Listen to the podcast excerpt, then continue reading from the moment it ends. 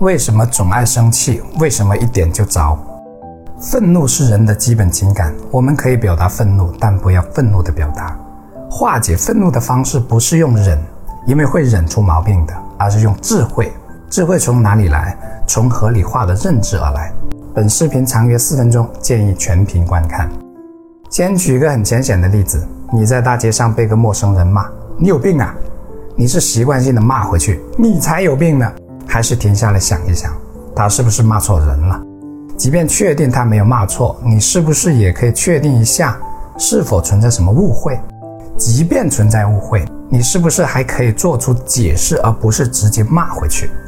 可很多人采取的都是第一种反应模式，骂回去，因为感到被冒犯，所以条件反射般的启动了防御机制。这种防御是不需要经过大脑的，或者说它是在潜意识里发生的。你没发现我们在生活里常常也是这样的反应模式吗？表现为情绪一起来之后，只剩下相互攻击。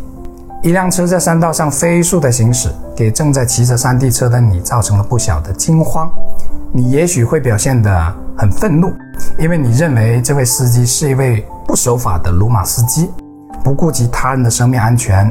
这叫因一个行为简单对人进行指责、评判和贴标签。这种方式会让你的愤怒的情绪持续时间更长，甚至泛化到其他有类似行为的司机上。这依然是生活里的常态。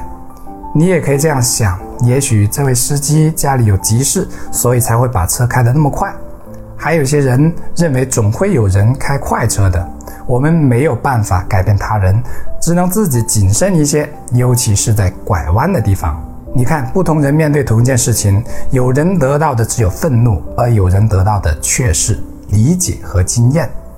你辅导孩子做作业，因为一道简单的数学题怎么都教不会，你可以选择用愤怒的方式，也可以回想一下自己那么大的时候，是不是也不会解这样的题？即便你当时会解，就能代表你的孩子一定也要会吗？你还可以问问自己，用愤怒的方式，除了给孩子带来更大的压力之外，还能改善一些什么？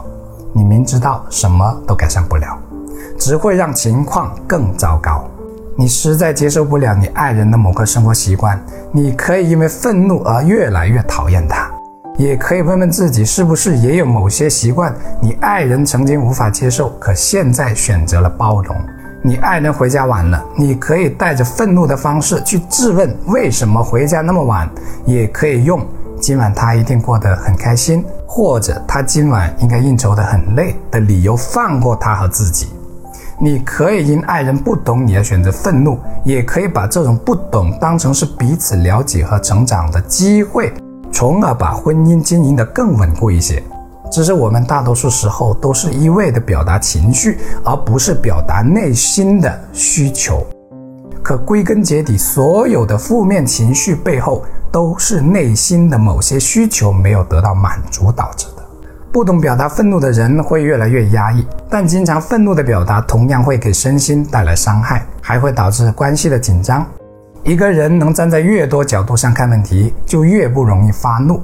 一个习惯用多元思维去思考问题的人，其包容心也就越大。久而久之，他甚至可以改变用了几十年的条件反射模式，也就是在条件反射起来之前就让大脑介入其中。这就是所谓的智慧。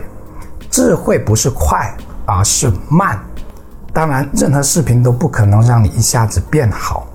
只有在现实中长时间的持续练习，你才可能发生改变。同样，这也是智慧。